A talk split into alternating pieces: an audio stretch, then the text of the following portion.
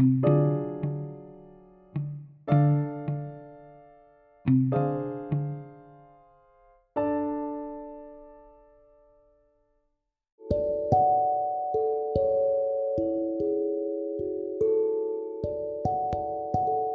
Bienvenidos a un nuevo episodio de nuestro podcast Una tertulia constitucional. El día de hoy hablaremos sobre la interpretación constitucional, por lo tanto diremos qué Corte es la encargada de hacerlo, cuáles son los efectos de sus pronunciamientos.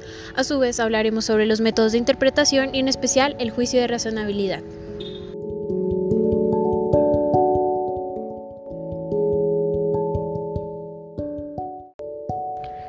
Interpretación constitucional.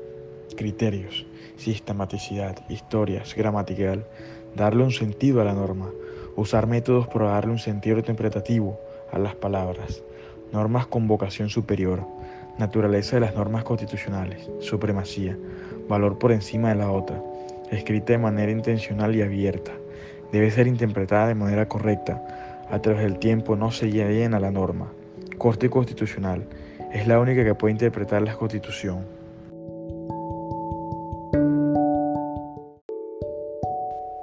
Robert Alexi nos habla sobre las normas tipo regla y las normas tipo principio. La norma tipo regla no puede coexistir en el ordenamiento y la norma tipo principio puede coexistir y se contrapone con las normas que estén en contra de ella.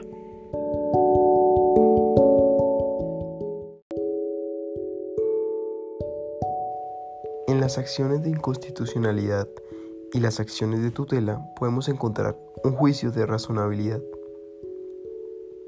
para resolver y encontrar el tipo perfecto entre los principios. ¿Cómo lo realizamos? Bajo un test de proporcionalidad, en el cual identificamos en primer lugar el núcleo fundamental y su afectación.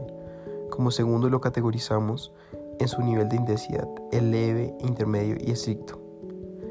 Este, por norma general, tiene una afectación económica, tributaria, política e internacional y de los derechos fundamentales. Cada uno de los niveles de intensidad determinan los derechos fundamentales afectados.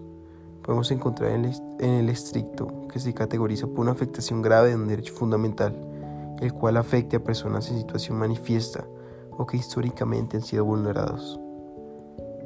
Intermedio podemos encontrar ante una acción afirmativa frente a una comunidad que haya sido afectada históricamente de igual forma, como libertad económica, como un derecho constitucional no fundamental.